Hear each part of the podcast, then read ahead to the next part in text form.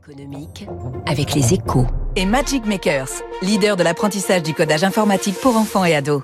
magicmakers.fr 7h11, l'édito de François Vidal. Bonjour François. Bonjour Eric. Directeur délégué de la rédaction des Échos. Le choc que subit l'économie française est plus fort que prévu. Dans ses dernières prévisions dévoilées hier en fin de journée, la Banque de France estime que le PIB devrait croître de 2,3% seulement cette année.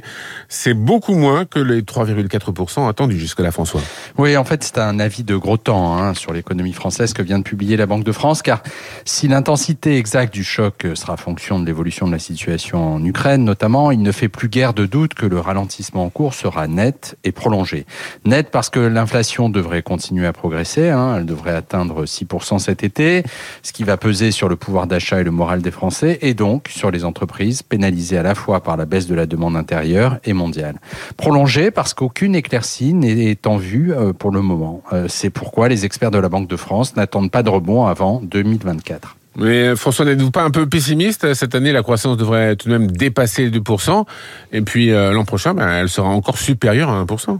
En réalité, Eric, la, la croissance 2022 est en trompe-l'œil. Hein. C'est l'héritage du formidable rebond post-Covid de l'an dernier, le fameux acquis de croissance qui va s'estomper progressivement. Quant à la hausse de l'activité l'année prochaine, plusieurs économistes la voient plutôt autour de 0,5%, autant dire euh, quasi nul. La Banque de France elle-même reconnaît dans un scénario qualifié de défavorable que si les tensions sur les prix du pétrole et du gaz devait s'intensifier, notre économie entrerait en récession en 2023. Alors, nous n'en sommes pas encore là, hein, mais cette dégradation change la donne pour nos finances publiques, qui pourraient bien se retrouver rapidement sous la double contrainte de recettes en berne et de taux d'emprunt en hausse. Une raison de plus pour sortir au plus vite de la crise politique dans laquelle nous sommes entrés depuis dimanche dernier. Merci François Vidal. Il est 7h13. Tout de suite, l'invité de l'économie.